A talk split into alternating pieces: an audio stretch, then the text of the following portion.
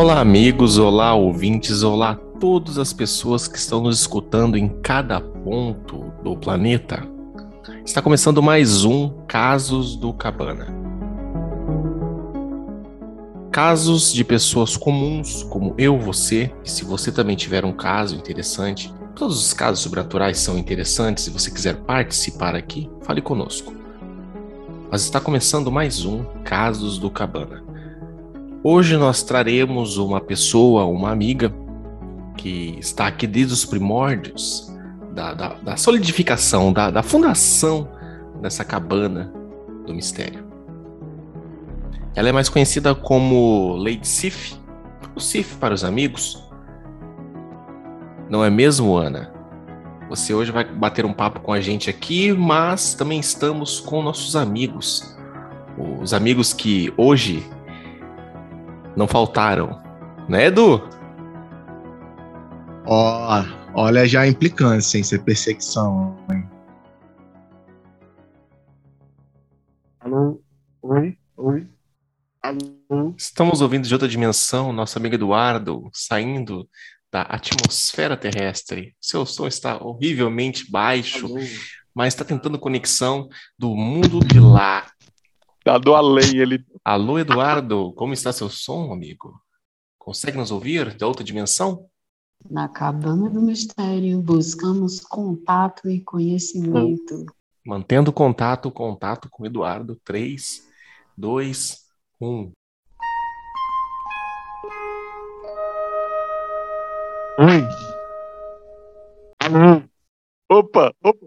Ouvi o sinal. Caraca, foda.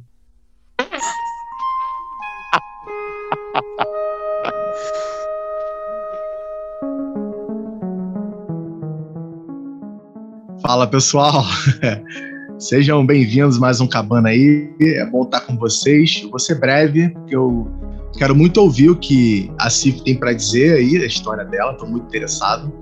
Então vamos nessa, manda bala. Fala comigo, Harry. Harry foi abduzido de novo? O Harry sempre abduzido, né? Bom, pessoal, olá a todos. Mais um episódio aqui, né? Dessa vez nós estamos com casos do Cabana. E bom, é, como o Jonas falou, né? Nós trouxemos, né? Aliás, a, a CIF aceitou o convite de vir participar. E assim, bom, ela tem história pra caramba e história assim interessante, tá? Então eu deixo agora 100% com ela, tá? Para vocês Aliás, fique confortável, bem, bem sentadinho aí, tá bom? Se tiver com a luz acesa, apaga, que fica melhor, beleza? Vai lá. É, apague a luz para que o cagaço e a experiência sobrenatural seja mais, como posso dizer, explorada. Eu acho que seria isso, né? Né, minha querida Ana? Vulgo Cif. Olá! Estou muito feliz pelo convite aqui do Cabana e Apague a luz e sinta ele, o desconhecido, segurando no seu ombrinho. Ou puxando o seu pé, talvez, né? De, se for de noite na cama.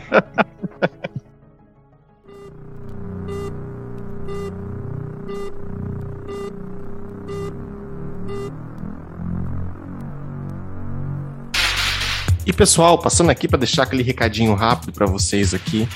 É, nós estamos agora com o Apoia-se do Cabana. Apoia-se Cabana do Mistério Podcast. Se você quiser ajudar a gente com uma pequena quantia aí, do que o seu coração mandar, do que o seu coração achar que, pô, esses meninos aí merecem uma forcinha aí para continuar o projeto, acessa lá. O link vai estar aqui na descrição.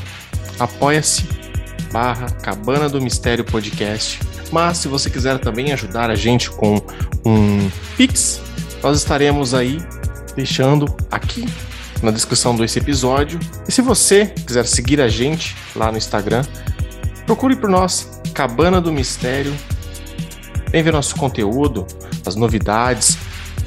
E se você também quiser acompanhar a gente lá no YouTube, escutar pelo YouTube, Cabana do Mistério Podcast. Se você quiser nos conhecer melhor também, temos o grupo do Telegram, um grupo aberto para todos aqueles que querem participar, conversar com mais, é, ter uma proximidade melhor conosco e, principalmente, eu peço humildemente que você compartilhe esse episódio, mostre para as pessoas que aqui é um espaço bacana, aqui não tem pré-julgamento, aqui é um bate-papo legal, uma roda de amigos. Nos divulgue, mostre esse episódio para alguém, apresente, compartilhe, nos marque nos seus stories. Isso ajuda muito a gente, é muito bacana, a gente fica muito feliz com cada clique, cada play, cada possibilidade de um novo ouvinte. Fica aqui a minha dica e muito obrigado.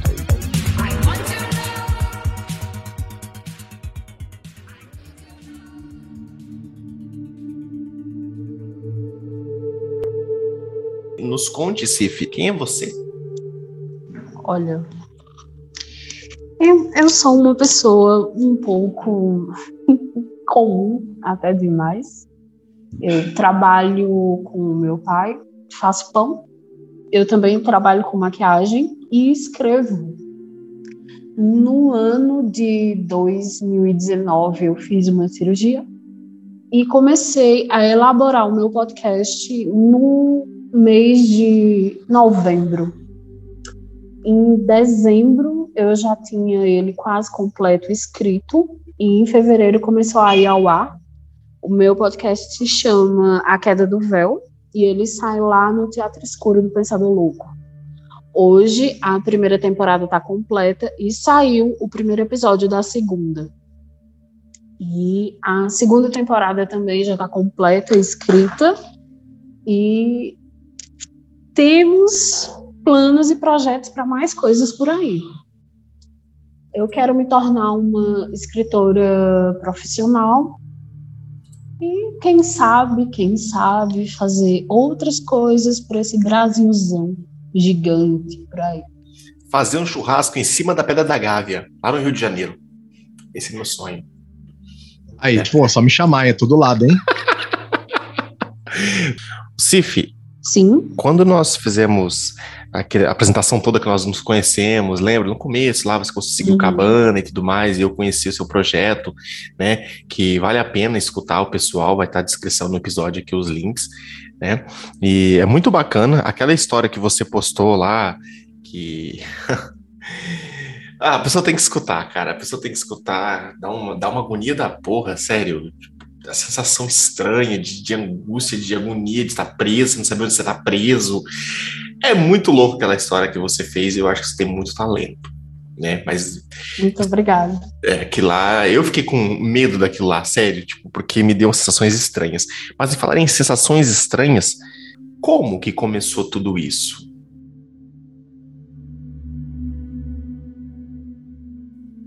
Eu vejo e ouço coisas desde criança. Só que eu tinha um receio absurdo de contar para minha família isso. E isso começou muito, muito jovem. Eu moro em Pernambuco, no interior, bem próximo ao sertão já. E tem uma época do ano que a gente fica quase que completamente sem água. Quando eu era criança, meus pais saíram de madrugada para buscar água e eu tinha mais ou menos uns cinco anos, sete anos, entre cinco e sete anos. Meu irmão estava dormindo e eu acordei. Eu acordei sozinha em casa, só com meu irmão. Eu sabia que meus pais tinham ido buscar água, porque eles tinham falado sobre isso durante o dia. E isso era um assunto recorrente aqui, porque uma criança com uma casa com duas crianças pequenas, né? é, gera uma preocupação muito forte você não ter água. Tanto para se cuidar, como para preparar alimento, etc, etc. Isso é uma realidade até hoje. Quando eu acordei no meio da noite, meus pais não estavam em casa, meu irmãozinho estava dormindo. Eu levantei e fui beber água.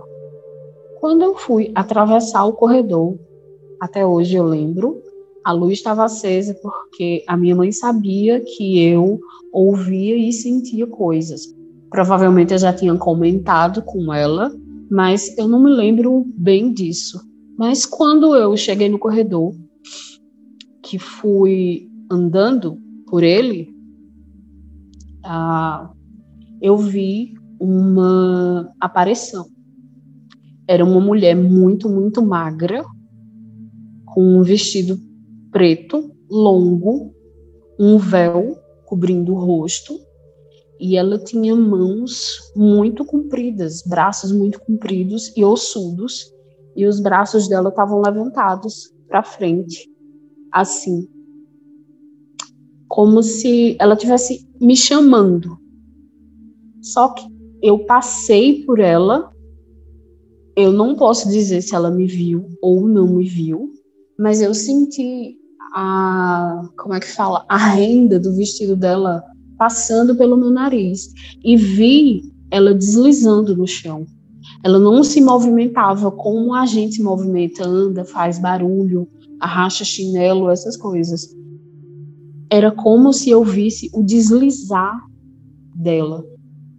E isso foi acontecendo várias e várias vezes, às vezes acompanhado de um barulho muito alto, como se tivessem jogado todas as louças e panelas e essas coisas na cozinha no chão.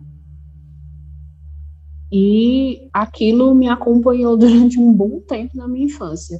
Eu continuei vendo essa mulher e a última vez que eu a vi, eu acho que eu tinha uns 24, 25 anos, mais ou menos.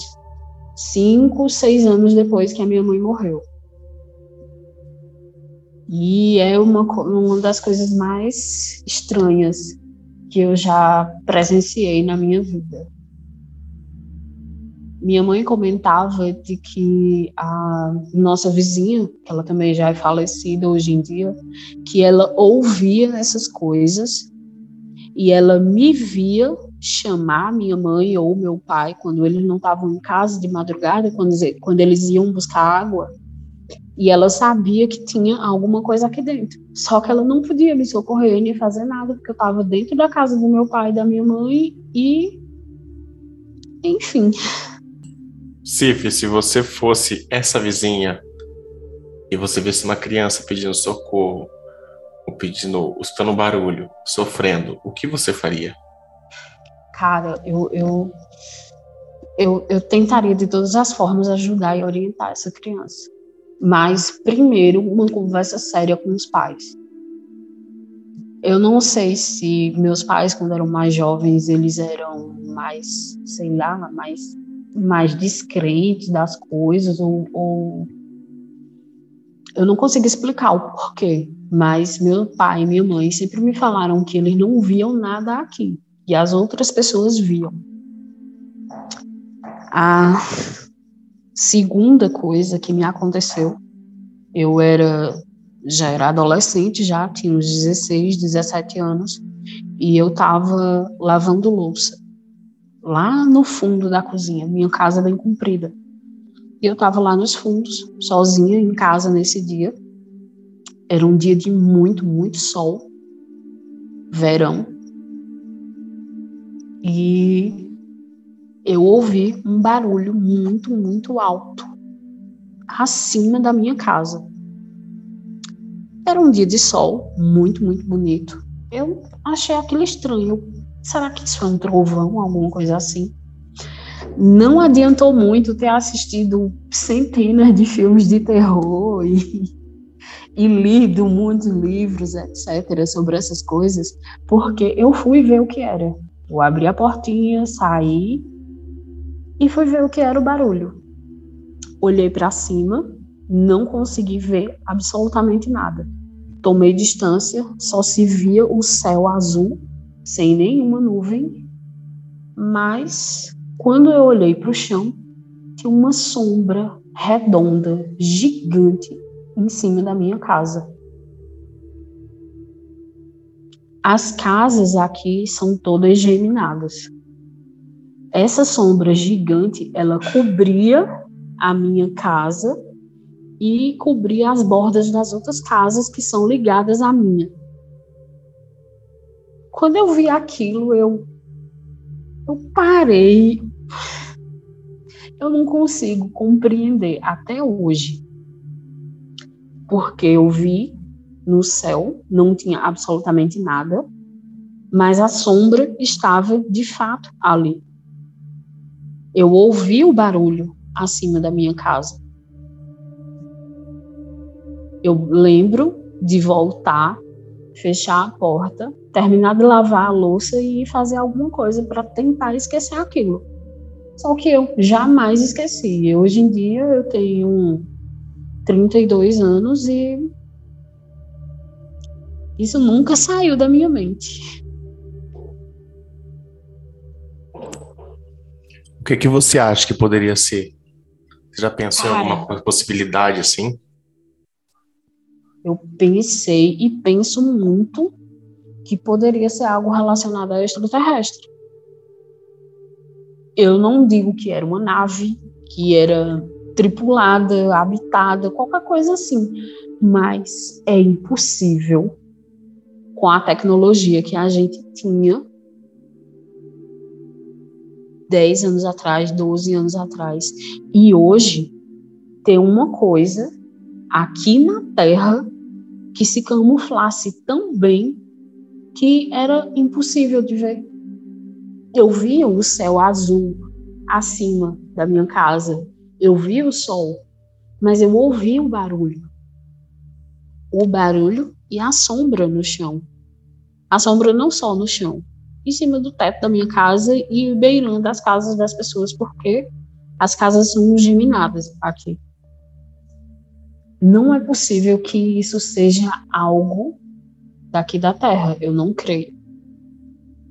Mas ah, uma, uma das coisas que eu penso que a gente tem que manter e ser. Como é que eu posso ser crítico e cético diante das coisas que se apresentam para a gente. Porque é muito fácil você encontrar explicações para tudo para tudo que você vive. A ciência te dá uma explicação, a religião te dá uma explicação quando você acredita. É, como é que fala? A experimentação da vida te dá explicação para as coisas, mas para algumas coisas a gente não encontra explicação. E tem que se acostumar com isso. Não tem outra outra forma de expressar. Mas então, Cif, é, você acha que assim, você teve outras experiências, por exemplo, sons estranhos, depois que você viu essa sombra, assim, não puxando sardinha aqui para ufologia, né, mas, assim, você acha que, não sei se você teve outros tipos de experiência do sentido mais ufológico, assim, ou mais no sobrenatural, né, mas você acha que depois desse evento, aconteceu outras coisas que você acha que pode estar ligado, assim? Você teve alguma percepção disso? Sim, tive, aconteceu. E eu lembro nitidamente, porque são épocas próximas, entendeu? Cerca de dois, três anos depois disso, da sombra, eu vi luzes no meu quarto senti a presença de pessoas ali. Eu chamei pela minha mãe, pelo meu pai, pelo meu irmão, e ninguém atendeu, ninguém me ouviu. Depois de muito eu a, as luzes em si, o que eram as luzes? Eu fui deitar, fui dormir e eu dormi um pouco. Quando eu acordei, eu acordei com luzes passeando no meu quarto luzes brancas, e eu senti que tinha alguém ali perto. E não era uma só pessoa. Não era uma só coisa ou entidade. Tinha várias, várias. Era como se ela tivesse, se elas, elas tivessem duas formas de se manifestar. Uma forma mais tátil, que eu pudesse, se eu conseguisse ver ou sentir, eu poderia ter uma outra visão daquilo. E a visão mais forte e a, a, a coisa que eu mais consigo descrever eram as luzes. Que luzes eram essas? Que, que formatos tinha? Algumas tinham um formato esférico, formato de bola, e outras vinham em forma de flash, como se elas estivessem percorrendo todo o quarto. Algumas passaram pelo meu corpo, algumas passaram muito próximas do meu rosto. E eu não pude fazer absolutamente nada, porque a princípio eu fiquei com muito medo. Eu não sabia como reagir ou o que aquilo poderia fazer comigo. Isso durou um tempo, eu não sei dizer o quanto, mas foram embora. E eu creio que sejam coisas ligadas, entendeu? Não é possível que um seja um evento aleatório e o outro seja outro evento aleatório. Aí você me pergunta assim, mas como você consegue manter o seu ceticismo e tal? O ceticismo tem que ser mantido porque existe muita gente picareta quando se trata de algo que não é provado pela ciência. As pessoas elas se aproveitam muito, muito fácil da carência que a gente, como humano e como brasileiro, tem. Porque faltam muitas coisas a gente. A gente é muito brutalizado, vamos dizer assim. E a terceira, a segunda, terceira, o quarto, a quarta coisa mais estranha que me aconteceu aconteceu mais de uma vez, inclusive, mas foram shadow people, ou pessoas sombra. Eu vim da prova do Enem, em um ano que eu fui fazer. Eu não tenho certeza se é 2014 ou 2015, mas foi nesse espaço de tempo. É, eu fiquei na casa da minha prima porque eu não, não fazia na, aqui, onde eu moro, eu fazia na cidade. E eu fiz a prova, fui para casa dela e tranquilo. Ela saiu com o esposo dela e me deixou sozinha na casa dela. O que, que eu fiz? Depois de fazer a prova, eu voltei para casa, tomei um banho, comi e tal, fui para casa de uns amigos meus que moravam perto. E voltei à noite, já, como eu não poderia deixar a casa da minha prima sozinha, eu chamei eles para a gente ficar ali na calçada de casa. Tem uma coisa muito comum aqui no interior, que é ficar na calçada, é, conversar com as pessoas assim. Naquela época ainda era possível, hoje em dia não é tanto mais. Não só pela questão da pandemia, pelo avanço da violência em si na verdade, o pessoal perdeu o costume, né, né, Ocif? O pessoal. Tem gente que ainda faz, sabe? Só que no interior você vê muito disso. Aí então, eu estava sentada com meus amigos.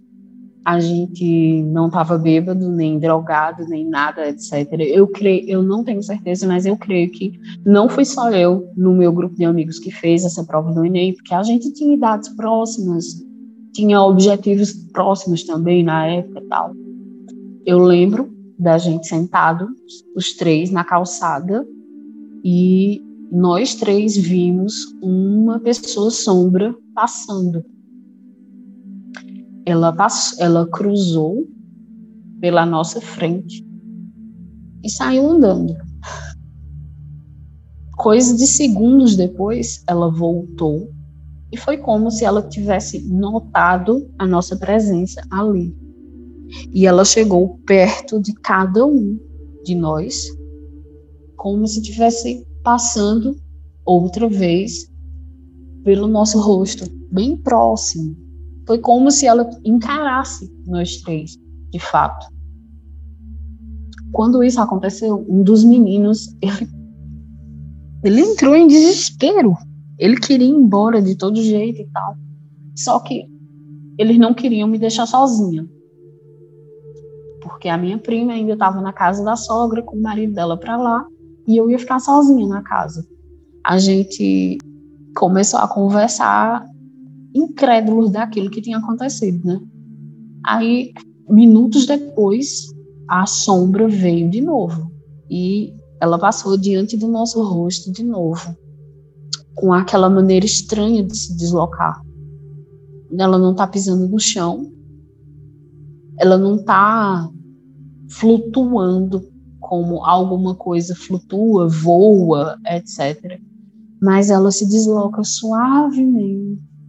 Quando isso aconteceu, sei lá, pela terceira, quarta vez, os meninos criaram coragem e disseram: a gente vai embora.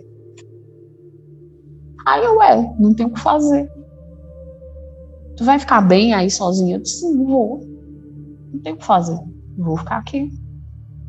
Aí a gente se despediu. Eu entrei na casa da minha prima e fui dormir. Nesse dia eu tive um pesadelo tão cabuloso. tão cabuloso que até hoje eu lembro dele. Com todos os detalhes possíveis. O sonho, sonho não, pesadelo, desse dia que apareceu pela primeira vez a Shadow People para mim, ou Pessoa Sombra, etc. É, é o seguinte: quando eu fui dormir no, no quarto que a minha prima cedeu para mim, eu vi o sonho. O sonho foi o seguinte: eu vi o chão do quarto se abrindo como se rolasse uma explosão, alguma coisa assim.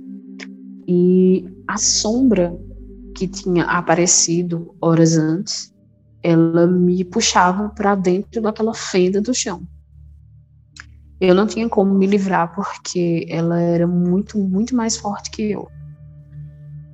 Nós chegamos num lugar muito, muito esquisito.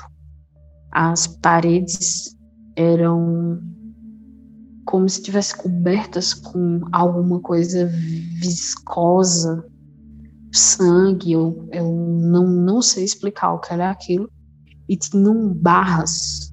E aquela sombra, ela me jogou dentro de um espaço desses. Eu vi outras pessoas ali também encarceradas e eu não sabia de maneira nenhuma o que fazer. Só que nas, na minha cela, vamos dizer assim, ficava de frente à cela de um rapaz com mais ou menos a mesma idade que eu tinha na época.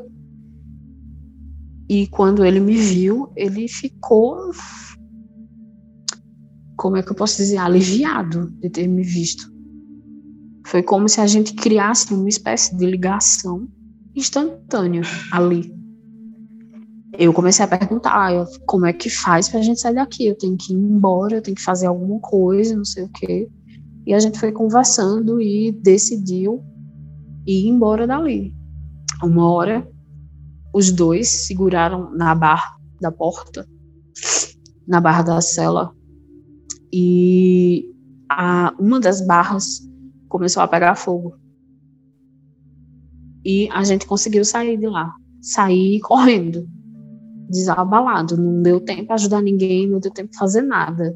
A gente ouvia os gritos distantes. E provavelmente alguma daquelas coisas que levou a gente para lá foi alertada e tal.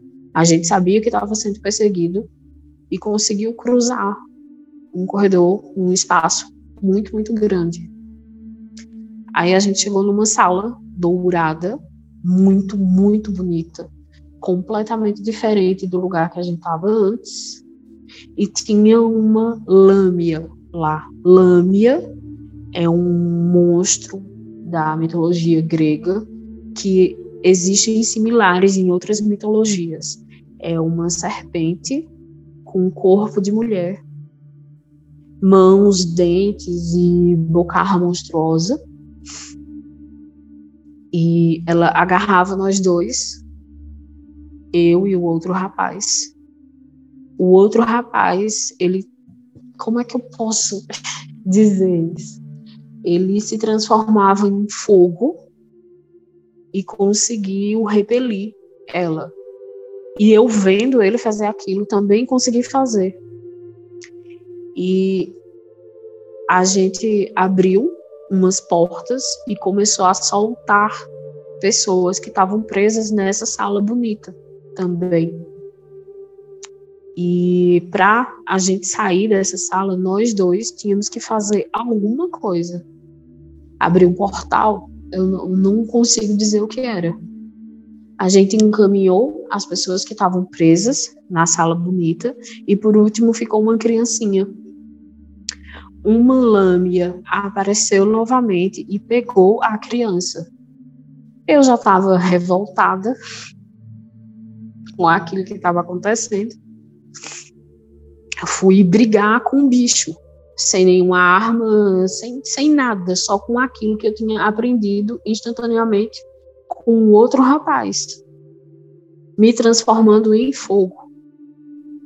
Aí eu consegui livrar a criancinha, coloquei ele para ir embora.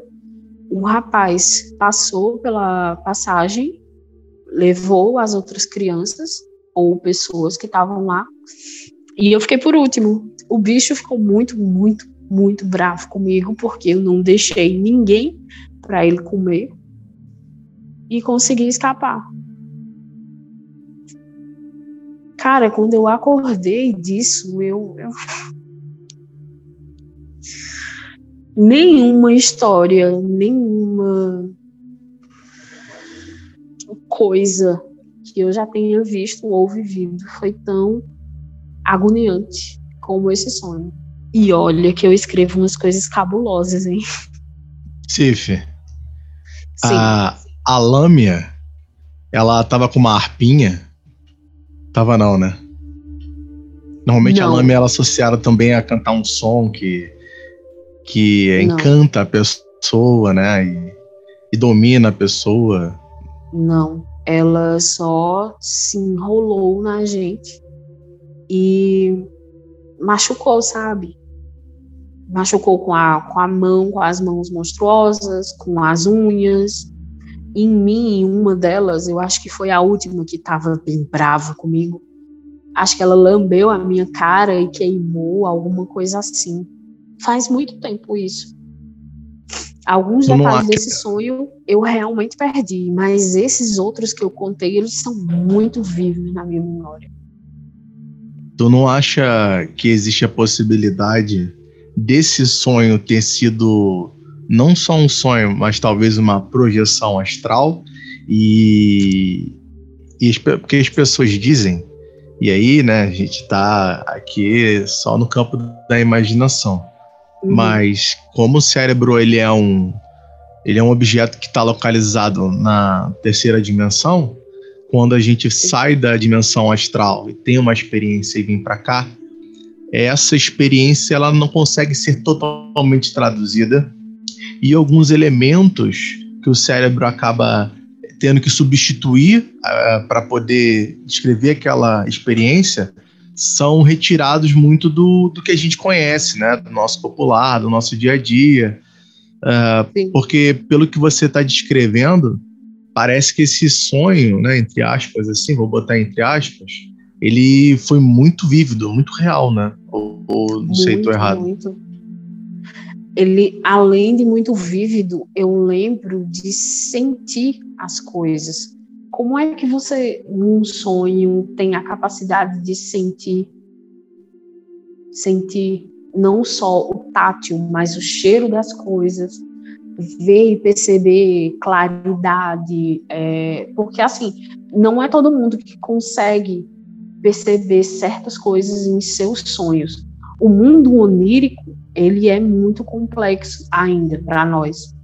Não é, eu, eu acredito que não é só uma fonte em um mapa para descobrir os nossos traumas, as coisas que a gente vivenciou e atrapalham a nossa vida, criando ansiedade, é, depressão, etc., e, e problemas que a gente tem realmente.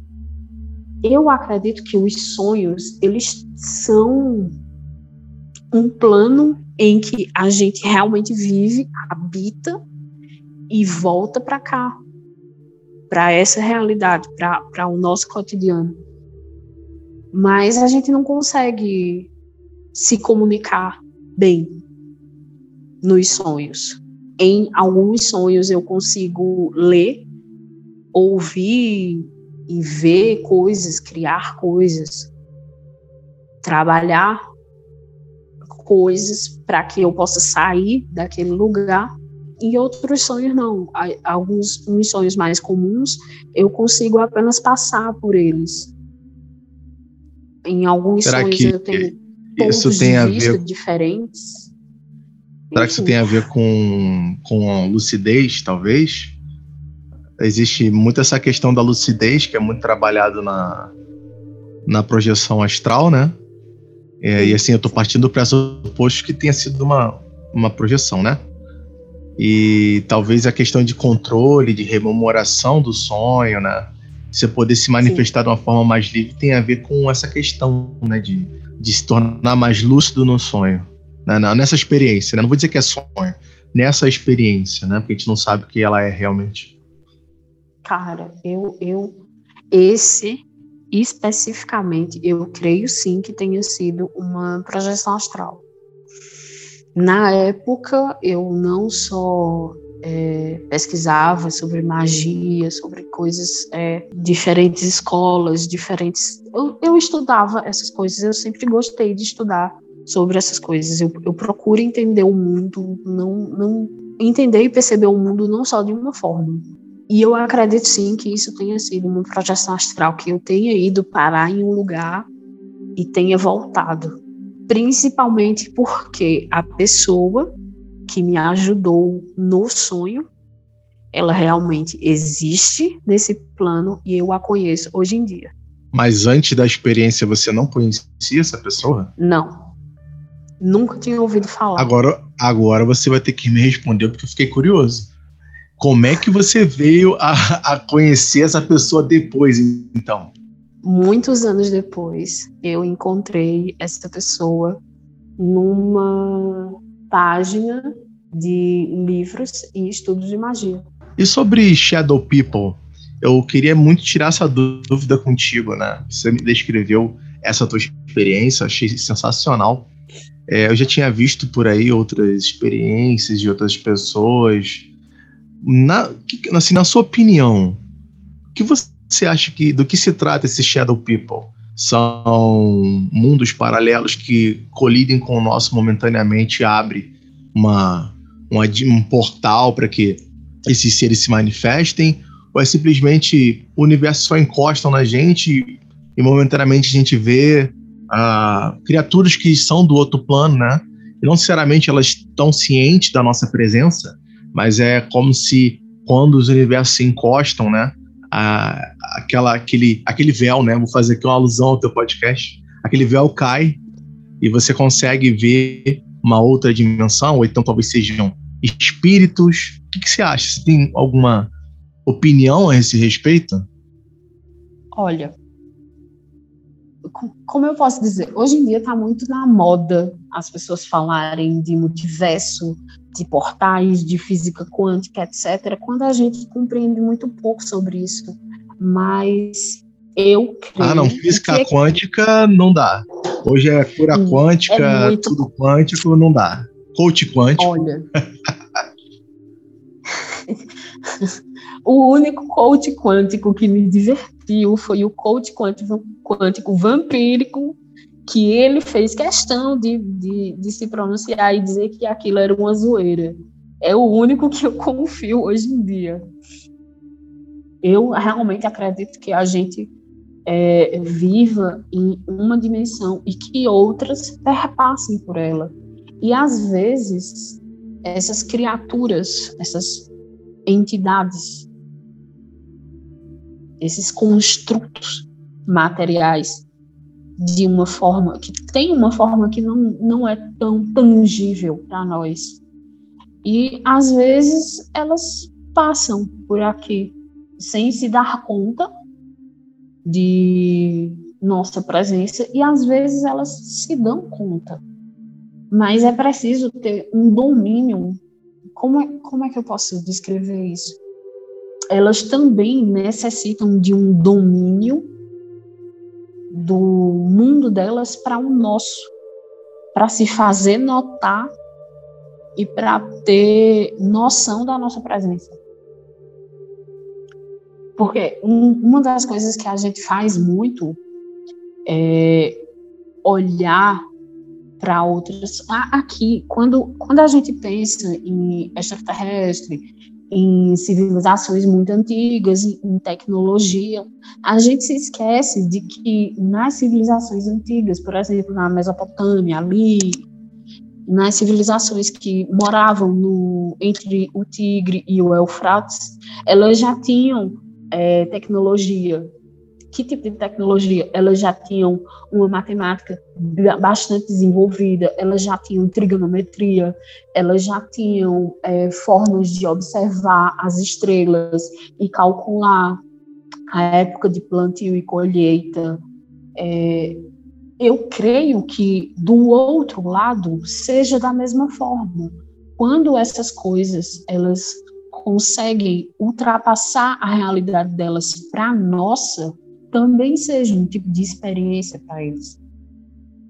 Também seja um tipo de observação, porque nós ainda somos completamente dependentes da nossa forma física.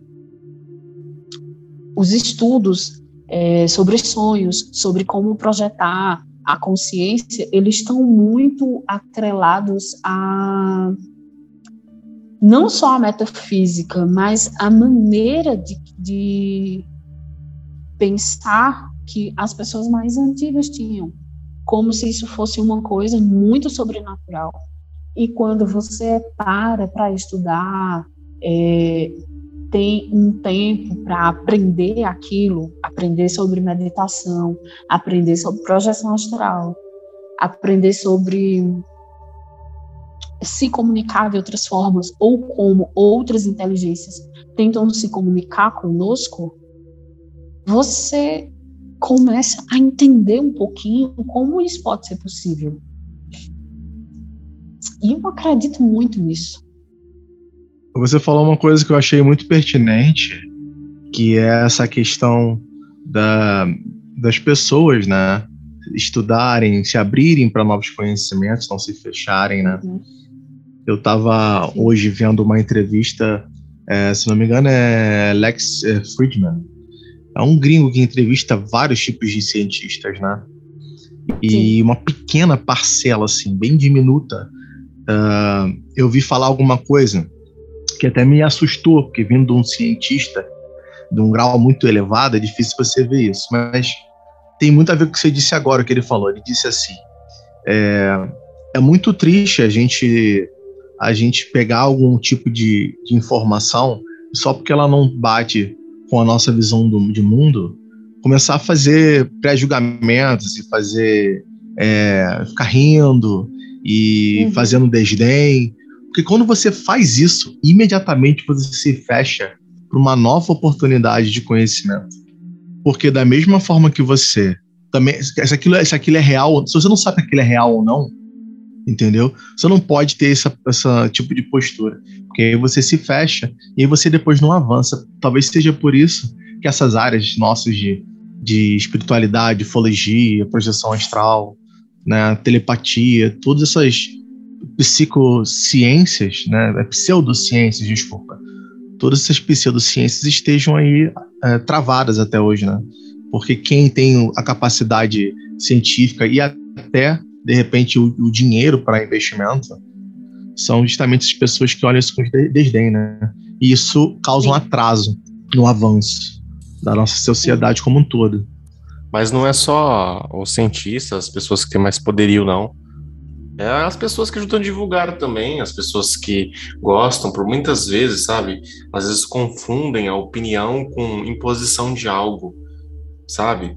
É, você tem o seu momento em que você é, expõe sua opinião, todo mundo sabe que é uma opinião, mas tem pessoas que fazem da opinião dela uma verdade absoluta para as outras, aí acaba sufocando, aí o assunto fica mais retraído, o assunto fica mais é, menos popular e vai regredindo conforme o tempo. Na verdade, é, tem muitos que acham que estão fazendo um serviço, mas na verdade estão fazendo um desserviço. É, e você sabe nas entrelinhas como, que, o ser humano é. Ah, eu quero que, que seja provado. Mas como que você prova, prova realmente para todo mundo que existe essas possibilidades, não é verdade? É uma questão de, de, acho que de processo evolutivo. Eu acho que no momento certo nós estaremos abertos a aprender com a mentalidade certa. Uma das coisas que eu gosto, eu mais gosto no Cabana, e poucos podcasts têm, é escutar a experiência da pessoa, tentar entendê-la sem julgamento. Porque a partir do momento que a pessoa vivencia algo que ela não consegue explicar, isso vai incomodá-la durante muito, muito tempo. Porque a gente, como vive num, numa realidade que depende muito dos nossos sentidos, que você tem que estar sempre alerta, é, focado e inteiro em algo, qualquer coisa que fuja disso, ela te incomoda, ela ela continua fazendo parte da sua vida e você não tem como é, como é que fala? Deixar o tempo passar e aquilo se transformar apenas numa lembrança aquilo fica com você mas a partir do momento que você tem segurança para falar com outras pessoas, que as outras pessoas elas não vão te tirar de maluco, que elas não vão ficar fazendo piadinha, que elas não vão te tratar como se você, ai nossa, fulana falou que aconteceu isso com ela, fulana precisa de uma terapia. Em primeiro lugar, gente, terapia é uma coisa muito boa. Se você tiver condições, se você tiver acesso, faça. Isso só vai melhorar o seu dia, a sua vida, aliás.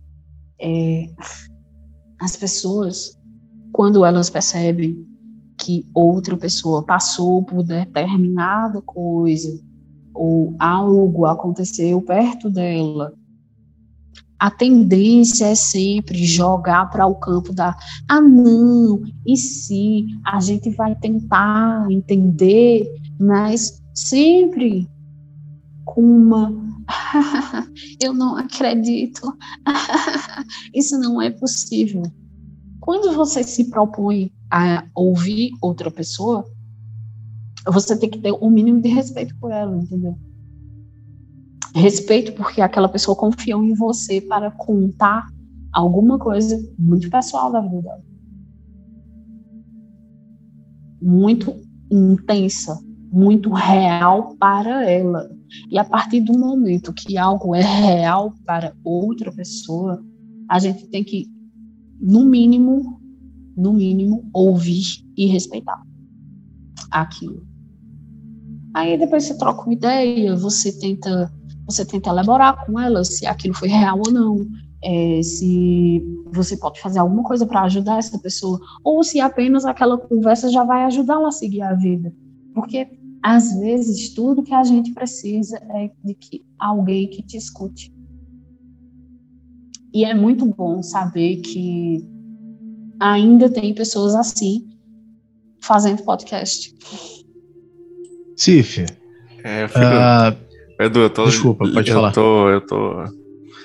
Eu acho que eu tô emocionado aqui, sério. O suor no meu olho aqui tá. Sério, de coração, Cif. Olha, assim, Olha, olha a postura, Jonas, olha a postura. Rapidamente, só um, adendo aqui, porque assim, você não escolhe. Se for para acontecer, vai acontecer. Tem coisas que você consegue é, orientar, consegue é, se orientar a respeito, né? Com, com todo respeito aqui a cada pessoa, não, não estou julgando, não estou é, falando mal de quem, pelo amor de Deus, eu passo por experiências, todo mundo passa, né? Só que a diferença é que nós falamos, né? Nós temos esse espaço realmente aqui pro, nós temos esse espaço realmente pro Cabana, porque a premissa é um lugar de troca de ideias, onde todo mundo se, onde todo mundo pode se sentir bem, entendeu? É um lugar que você pode é, chegar e conversar a respeito de qualquer assunto. É, essa sempre foi a premissa do, do, do Cabana, né? Para poder o quê? É, ser uma coisa gostosa, não uma coisa de aparências. Aqui realmente, né? Se você, as pessoas sabem, quando a gente, do nosso grupo lá, dos amigos mais próximos, mais íntimos, né? Eles sabem. Da forma que a gente conversa aqui, a gente conversa lá. Então, assim, não tem esse meio termo. Os meninos estão de prova que o Edu, o Harry, quantas pessoas já vieram conversar com a gente a respeito de certas coisas. Aí, aí nós, muitas vezes nós nos perguntávamos, tipo, uma cara, a gente nem quem somos nós para falar alguma coisa, cara? Tipo, mas mesmo assim, As pessoas é, chegavam para poder conversar com a gente e fizemos uma amizade muito bacana com isso. E a gente sente bem. O grupo mesmo do Telegram, quando tem os chats ao vivo lá, é, pô, as pessoas conversam, se, expõem, eh, se expressam, sabe? Falam, falam da vida, falam dos problemas, falam. Cara, é, é um ambiente gostoso. É um ambiente gostoso, não é aparência. Tá certo que tem grupos que são mais de 100 mil pessoas, 50 mil pessoas, mas acho que é a essência. Eu acho que a, a palavra que fica pro Cabana é uma coisa que eu sempre bato na tecla. É essência. A nossa essência é, é, da mesma forma que começou, da mesma forma que se um dia acabar, eu pretendo que não acabe, né? Que a minha ideia é uma cabana abandonada no meio da floresta, onde as pessoas se encontram para contar histórias sobrenaturais. Essa é a ideia do cabana, entendeu? E eu sou o espírito da cabana. Uh! Brincadeira, tá? Parei. Pai da mata aí, o pai da mata. Cif, é, sobre é, ufologia.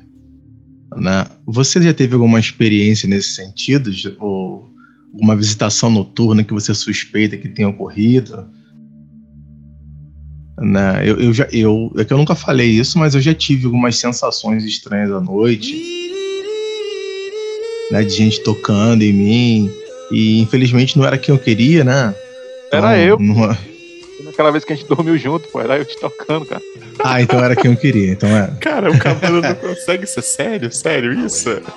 É, tá foda, hein? Aí eu, eu, eu, queria saber assim, se você já teve alguma experiência nesse sentido, alguma coisa que tem, você acredita que tem a ver com a ufologia, ou pode ser em sonho, em vigília, um contato mental tal, não sei, alguma coisa nesse sentido? Ah, que seja claro que eu, como a, a experiência de ver a sombra, que eu lembro de todos os detalhes, lembro a época que aconteceu, não. É, eu tenho muitos sonhos com extraterrestres, com com o cosmos em si, com planetas, com naves, com coisa com tecnologia. Mas eu tenho consciência de que são só sonhos. Não foi uma coisa que eu acordei e senti, ou ouvi, ou eu vi que apareceu para mim. A, a experiência mais tangível que eu tenho é essa da sombra e das luzes no meu quarto. São as coisas que eu, que eu creio que tenham alguma ligação, mas que mais perto disso não, não tenho mais. Não tenho mais. Só se acontecer alguma coisa nova. Ô Cif, tu tem alguma religião, tu tem algum, alguma crença, alguma linha de religiosa, alguma coisa assim, espiritualista? Cara, durante muito, muito tempo, eu estudei algumas religiões e algumas coisas. E são três que me deixam, como eu posso dizer, mais perto daquilo que eu acredito ser o divino é, o hinduísmo, as religiões afro-brasileiras e hum, a alta magia. Aí, entre todas essas coisas que eu já aprendi, que eu já pratiquei, que eu já li sobre, que eu já meditei sobre, eu acredito bastante em bastante coisas, mas tem coisas que eu vejo que é mais uma filosofia para a nossa vida, para trazer um conforto, para você tratar melhor quem está à sua volta ou cuidar melhor do lugar onde você vive. E é isso. Mas o lugar que eu, que eu senti isso de fato, que eu senti um acolhimento, que eu me senti perto do que é Deus para mim foi num terreiro de candomblé em que eu fui em, de agosto para setembro de 2020. Eu fui fazer uns exames numa cidade vizinha e voltei e tive a oportunidade de comparecer a algumas reuniões lá e foi uma coisa que me trouxe e me traz muita alegria de lembrar hoje. Foi o lugar onde eu mais senti isso, acolhimento, é, a, as pessoas me escutarem, entenderem a mim. Foi muito, muito bom. Foi num terreiro de candomblé. É, o que eu, eu perguntei isso para você sobre essa questão da religião, porque justamente eu acho que a religião ela é um atributo que ajuda muito nessa hora da, da gente interpretar o, esses acontecimentos né, das pessoas, as pessoas chegam até nós e aí fala a vivência. Eu, particularmente, tive o privilégio de, no Praxis, né, conheci bastante gente que chegava a mim ali no privado e falava sobre uh, visitações noturnas, projeção astral, então, muita gente não entendia, não sabia nem o que era projeção astral, mas vinha até mim e falava, e não que eu seja alguma pessoa que, sabe, seja algum guru que vai auxiliar, que vai resolver, que eu não tenho poder de resolver nada disso. Mas é porque justamente para eu ter um podcast que fala desses assuntos, as pessoas se sentem, né, ou pelo menos acham que vai conseguir ele é, ou, ou, falar sem ser julgadas. E eu acho que é quando você tem acesso, ou pelo menos ler por curiosidade, essas religiões, religiões de uh, que seja budismo, taoísmo, zen, umbanda, quimbanda, espiritismo, né? Isso te dá né, mais arcabouço para você poder é, interpretar essas coisas de uma forma mais complexa, né? Não fica só preso aquilo que o mundo ocidental hoje é preso, que é o cristianismo, que não tem nenhum problema. Eu comecei também no cristianismo, fiz catecismo, fiz crisma, né? Mas ele fica, ele é muito engessado, né? Quando, uh, quando a gente quer é, é, é, expandir, né, para esses assuntos, o cristianismo, pela constituição dele em si, não deixa, né? Então eu acho legal, isso eu perguntei para você sobre a questão da religião. Eu acho que a gente deveria, no Brasil pelo menos, a gente ter, não digo nas escolas, né? Mas eu acho que a gente deveria ter um pouco mais uh, na mídia né, abordagem sobre esses temas e outras formas de ver o mundo, outras religiões. Que aí a gente começa a diminuir com o avançar do tempo né? Esse preconceito que as pessoas têm hoje de ouvir uma, um relato ufológico, um relato de projeção e fazer desdém, né? Acho que é uma coisa que a gente deveria, com o tempo, começar a educar o nosso, as próximas gerações. Harry, eu sei que você queria falar alguma coisa. Fala aí. Não, eu, antes de mais nada, né? Eu tô aqui caladinho porque é, é, o caso do Cabana, né? Então eu, eu adoro ouvir as histórias das, assim, as histórias das pessoas, né? E, e não é desde, desde, agora, não. Desde sempre eu gostei de ouvir, né? Apesar das minhas experiências tanto espirituais quanto ufológicas, né? Serem, serem bem rasas, né? No máximo que eu vi foram luzes no céu, aqui e acolá, mas eu particularmente acho incrível quem passa por esse tipo de situação, né? E compartilha, né? E aí eu só queria deixar um pouco frisado quando é, foi comentado quanto a importância de você respeitar, né? Então, lá no podcast Elemento 115, quem me ouve lá sabe que eu estou até cansado de falar que é, é, não sou eu que vou julgar né, o que a pessoa viveu, né? não sou eu que vou dizer se é verdade ou não, de forma nenhuma. Até porque não, é papel meu. Né? Meu, meu papel, se for tiver de interesse é ouvir e, e, pronto, não é, não é questionar. Que, só quem sabe que é, que, que é verdade, que, que aquilo foi real, é quem, quem viveu, né? Só isso. Só queria deixar essa deixa aí, tá? Mas, Cif, deixa eu te fazer uma pergunta, tá? É, bom, você é do interior do, do, Pernambuco, né? Eu sou do Ceará, tá? E a família da minha esposa, né? Então, é, eles têm um, um, eles moram na cidade de Pentecoste, né? Então, é toda a família, é tudo no, no, no nos terrenos, nas proximidades. E assim, é, tem a cidade de Pentecoste, né? E, e, onde ela, onde a família mora, é como se fosse um, um distritozinho, né? Pequenininho, que se chama Fazenda Velha. E lá é sertão, mas é muito sertão. Eu já mandei até a, a, a foto para os meninos aí, os meninos já sabem. Lá a gente tem uma casinha de veraneio perto do açude e tudo mais. E assim, época de agosto até dezembro, nossa, é seco, seco. Você liga o ventilador e aquele vento assim, batendo assim, nossa, se não fosse o açude, é, acredito que é, realmente seria uma, uma, uma, situação bem, bem, bem grave questão, né, nessa época do ano, né?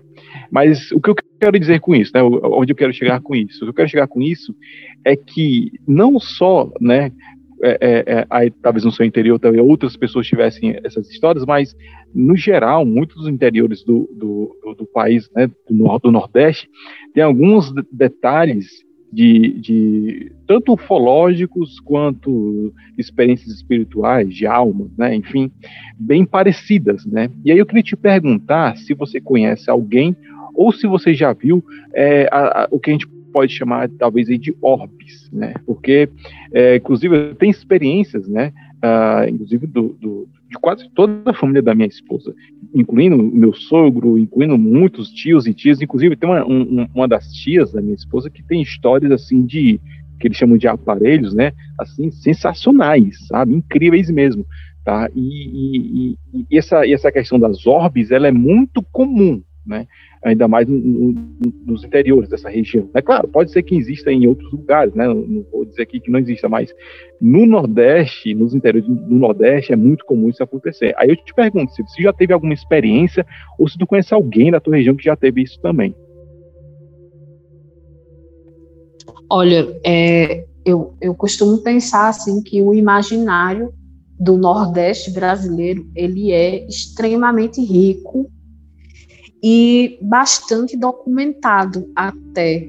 Eu, eu só vejo assim esse, esse a riqueza desse imaginário no norte e no nordeste ser representado, ser original, sabe? As outras é como se as, nas outras regiões do país as coisas fossem muito é, como é que eu posso dizer puxadas para a herança europeia das coisas. Elas, elas não têm uma originalidade, vamos dizer assim. O que me lembra muito orbes, assim, orbes, vamos dizer orbes. Uma orbe é uma bolinha de luz que flutua. Algumas crenças acreditam que são espíritos que têm uma forma definida e podem aparecer sobre determinadas circunstâncias. Tem pessoas que veem elas é, a olho nu, tem é, elas, para algumas pessoas, elas se manifestam é, quando a pessoa tira uma fotografia de determinado lugar e aquela bolinha iluminada aparece. Tem tamanhos diferentes, é, tem cores diferentes e aparece sobre circunstâncias diferentes. Olha, quando eu era mais jovem, sim, eu via e fotografava muitas muitas orbes, muitas mesmo. Hoje em dia eu tenho alguns registros disso em, em fotografias minhas, quando eu era adolescente, etc tem uma fotografia específica que eu tô voltando do cemitério com alguns amigos meus.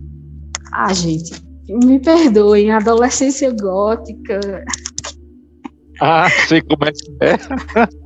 A gente passou o dia no cemitério mesmo. Eu nunca fui chamado. Eu nunca fui chamado para ir no cemitério com as minhas amigas. Nunca. A gente foi para o cemitério mesmo, passou o dia por lá, tirou foto, etc, etc. E quando a gente. Pumba. Sim, sim. Fez tudo que tinha direito. Aí, quando a gente voltou, a gente estava voltando é, próximo a uma fábrica. E tem uma foto nossa onde a gente deixou a câmera num cantinho, foi para lá e tal, e fez a pose. Quando a gente colocou a foto no computador, cara, tem tanta orbe nessa foto, tanta orbe, que independente de você aumentar ou diminuir o brilho, é, dá para ver as orbes. E tem, tem um amigo meu, beijo, Alisson, tá morando no Rio de Janeiro agora. Quando o Alisson comprou uma câmera para ele, eu falei para ele: Ah, eu não quero ser tua amiga, não, eu só quero usar a tua câmera. Tu deixa ele, eu deixo sim. Aí a gente virou amigo porque eu fui sincera com ele. A gente tirava tanta foto e aparecia tanta orbe nas fotos da gente que era um negócio inacreditável. Quando ele tirava fotos sozinho, com a família dele ou na casa dele, apareciam poucas, mas quando ele estava comigo, ou no, nos locais onde eu estava e algumas, alguns amigos próximos da gente também, sempre apareciam muitas e muitas orbes. Se é alguma coisa comigo, se a treta é comigo, eu não sei. Eu sei que eu já vi muitas e fotografei muitas, muitas mesmo. É, eu te perguntei mais isso, né, é, essas coisas de orbe, porque realmente é, é, é muito comum. Eu, eu, e assim, eu, na minha família mesmo, meu próprio pai, ele já teve uma experiência bem, bem interessante com orbes. Inclusive, lá no, no Elemento 115, eu deixo o relato dele, né? Ele contou, que ele, inclusive, eu consegui gravar, né? Um, meses antes de ele falecer. Mas é, é, tipo assim, ele viu aquela bola, ele chamava bola de fogo, né? Mas não é bola de fogo exatamente, porque é a referência que eles tinham na época. Eles não tinham referência de lâmpada, né? Meu pai morava era em Alpes de Mato, morava mesmo assim numa casa e do, tinha selva do lado, selva do outro. Então eles não tinham esse contato com a sociedade, né, quando ele era mais novo. E ele teve essa experiência de ver algo saindo assim da parede, passar entre as redes e, e, seguindo. Então, é muito comum, né, é, ainda mais aqui no, no, no, Nordeste, ter esse tipo de relato dessas bolinhas, né, que ficam é, é, andando, aí desaparece, aparece em outro lugar e tudo mais. E aí, bom, eu pensei, ah, a Cif é do Nordeste, então ela talvez tenha alguma experiência semelhante a essa. Mas é isso. Eu lembro aqui, eu moro num, numa região que é cheia de lendas, aparições, essas coisas. Eu lembro quando era criança, numa, numa das serras que fica. que a, a gente mora numa, numa cidadezinha, numa vila, em que tem muitas montanhas em volta. Aí, uma, uma montanha específica, em épocas específicas do ano, isso 10, 20 anos atrás, apareciam bolas de fogo e todo mundo, todo mundo podia ver elas. Só que depois que a serra foi desmatada, essas bolas de fogo elas não aparecem mais. Aí a gente fica assim, cara, o folclore, a natureza em si, é uma coisa muito complexa. Por que quando tinha mata? Por que quando tinha é, plantação originária do lugar, essa aparição estava lá, era possível de ver, e agora que não tem mais, e foi substituída por capim ou por cultura de alguma coisa, ela não, não aparece mais. Nem sempre a gente vai ter respostas na vida, né? Tem uma história para o ouvinte que estiver ouvindo aqui, nós, esse momento chegou até aqui. Não são só essas experiências da nossa querida Cif, tem uma muito especial, assim como eu também tenho algumas especiais que eu não conto. Hum, se a Civ quiser algum dia voltar, as portas da cabana sempre estarão abertas, ela sabe disso. É, realmente, eu acho que nós precisamos de uma parte 2, né, com a CIF, porque tem mais histórias, também trazendo um pouco das histórias locais lá, né, da sociedade, da região, e que nós deixamos a nossa, nossa deixa para você, que gosta do Casos do Cabana, caso do Cabana com a premissa, é claro, de trazer a, a, o relato da pessoa, a pessoa trazer da sua mais, da mais simplória forma de contar as histórias para você ouvinte que está escutando, né? Nosso humilde podcast aqui, principalmente nesse quadro, Casos do Cabana. Aqui não tem ego, não tem briga de, de quem entende mais, quem entende menos. Não, aqui nós simplesmente contamos as histórias para que você do outro lado tire suas próprias conclusões né? Para quem já experimentou algo do tipo, quem já experien experienciou fenômenos estranhos na sua vida, fica o convite também para você, se você pode, pode vir aqui conversar com a gente, é, bater uma, uma, trocar uma ideia, conversar um pouco, é, bater um papo, bater um papo. Eu acho que é isso que é gostoso, é isso que falta cada vez mais no, no meio, né? Nesse meio que nós estamos vivenciando, é, é, é, essa coletividade, tentar entender o que acontece com as pessoas. Né? E muito obrigado, Cif, pela, pelo, pela possibilidade de você ter disponibilizado o seu tempo para vir aqui, né? Quando eu te chamo, nós chamamos você, nós chamamos você de, de última hora, né? Mas é aquela velha história, nós precisávamos trazer você, já faz um bom tempo, né, que eu já feito convite para você, e só tenho a agradecer por você ter aceito e vem aqui, nossa humilde cabana. Cara, quem, quem quer agradecer sou eu. Muito, muito obrigada, Jonas, Harry e Eduardo, pelo convite. Foi muito, muito bom para mim gravar, conversar sobre esses assuntos, porque não é todo dia que você aborda temas que são tão, como é que eu posso dizer, metafísicos, temas que escapam tanto do nosso dia a dia e que você sente segurança em falar sobre eles. O Cabana é um espaço, antes de tudo, seguro. Eu sinto muito isso ouvindo vocês. E eu quero dar os parabéns pelas últimas edições, porque tão maravilhosas. As histórias são maravilhosas, a, a mudança na qualidade do, do, do, podcast em si, ela é visível, sabe? E eu fico muito feliz de ver vocês crescendo e, trazendo esse conforto, essa coisa tão boa que é poder falar, poder ouvir e poder se expressar de uma forma que alcance outras pessoas, de uma forma que abrace outras pessoas. É, foi um prazer muito, muito grande participar e estar aqui com vocês, falando sobre coisas tão incríveis que acontecem na vida. e eu tô aqui sempre que vocês chamarem, sempre que for possível. Eu quero sim participar. É, tem um conto que eu escrevi que é puxado para a ufologia, mas ela é mais terror do que ufologia. Eu vou narrar e Jonas sabe aí o que é que ele vai fazer com isso. tá pronto, tá pronto, só falta na raça. Você quer. Eu já falei para você. Quando você quiser dar uma divulgada, quiser é, fazer o jabá, já falei, pô, aqui é canal, aqui é canal aberto, entendeu? Aqui a gente não tem essa coisa de ego, não. Mas eu já falei, quero ver esse projeto da, da CIF. E CIF, é, onde a gente pode encontrar você, escutar seus contos? Olha, meu, meu podcast se chama A Queda do Véu. Basicamente é um anjo da morte contando coisas sobre as pessoas que ele encontra na hora de conduzir para o outro lado da existência. O Queda do Véu está disponível em todos os agregadores, mais recentemente no Spotify. Um, a primeira temporada está completa, você encontra ele no site do Teatro Escuro do Pensador Louco e nos agregadores.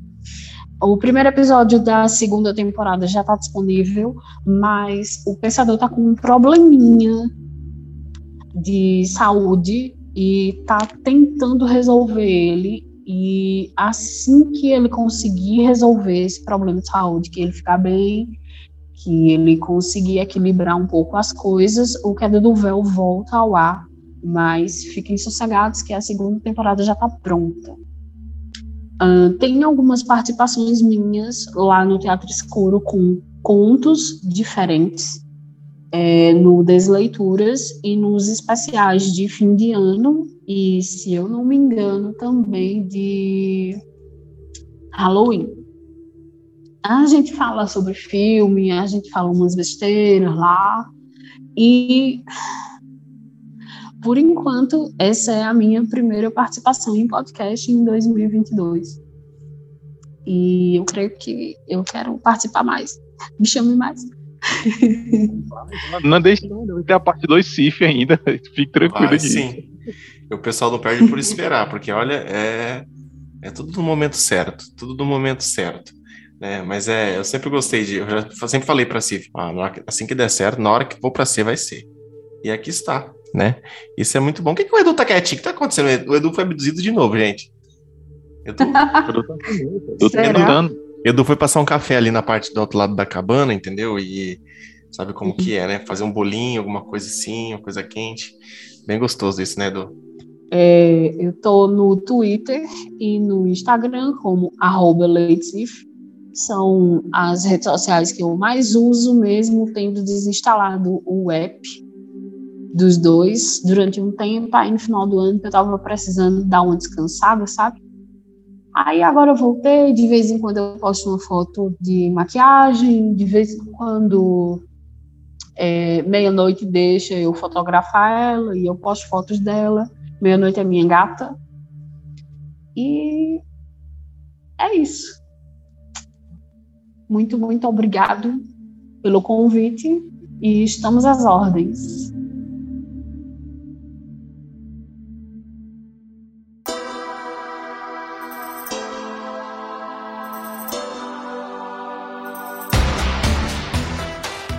Uh, então, uh, parabéns por esse seu, seu projeto que você faz aí, muito legal. É, espero que o pessoal aí siga também, se o projeto dá uma conferida lá. Eu, eu sinceramente não conhecia, né? não ouvi ainda porque eu não sabia, mas eu com certeza a partir de agora vou dar uma conferida lá e tenho certeza que eu vou gostar. E é isso. Ah, muito obrigado. Foi, foi muito bom gravar com vocês, conversar com vocês. Foi uma oportunidade excelente para mim. Bom, só quero deixar meu, né, meu, meu obrigado por você estar ouvindo, agradecer assim imensamente a participação da CIF, sem dúvidas é, a, agregou essas, essas informações, né, seus contos, né, seus casos demais a esse episódio. E vou repetir novamente, né? É, seja bem-vinda toda vez que você vier para cá, a gente vai querer trazer você de volta, tá? E é isso. É, desejo a todos aí, tá? Saúde, sucesso, tá? Segue lá também o, o deixa lá o jabás do Elemento 115 bem rapidinho, tá? Ouve lá, é, segue lá o Instagram do Elemento 115 também, tá? E toda a galera do Chapéu Voador, tá? Que envolve o Praça Transcendental, Cabana do Mistério, Ufologia, Ideias do nosso, nosso querido Valtão, brabo demais, e né, o Elemento 115, né? Então segue a galera toda aí, inclusive o Chapéu Voador, e é isso. Uh, queria deixar para vocês aqui, vocês conferirem meu novo episódio que eu fiz com o Walter de React, foi o React do Comando da Madrugada, Soltei agora a parte 2 de sexta-feira. Uh, dá uma conferida lá no YouTube. Se você não conhece, tem um canal do Praxis no YouTube. E nas outras plataformas também: Instagram, Twitter, Facebook. Dá essa moral pra gente, segue a gente nas plataformas, segue eu, segue o Harry, segue o Cabana, segue o Walter e segue o Chapéu Voador, que, como o Harry disse, é um grupo, é uma, digamos assim, é uma marca que abrange vários podcasts. Tá bom? É isso. Forte abraço para todos. Então é isso, pessoal. Chegamos a mais um final, a mais um final de casos do Cabana. E, como eu disse anteriormente, se você quiser mandar o seu relato, entre em contato com a gente. Nós lá no Instagram ou pelo Telegram. Só chamar e falar: Ó, oh, queria participar, contar minhas histórias aqui. O que importa é você ter boa vontade para vir aqui bater esse, esse bate-papo gostoso com a gente. Forte abraço, mais uma vez agradecendo a, a, a CIF. Compartilhe o nosso episódio. Forte abraço, pessoal.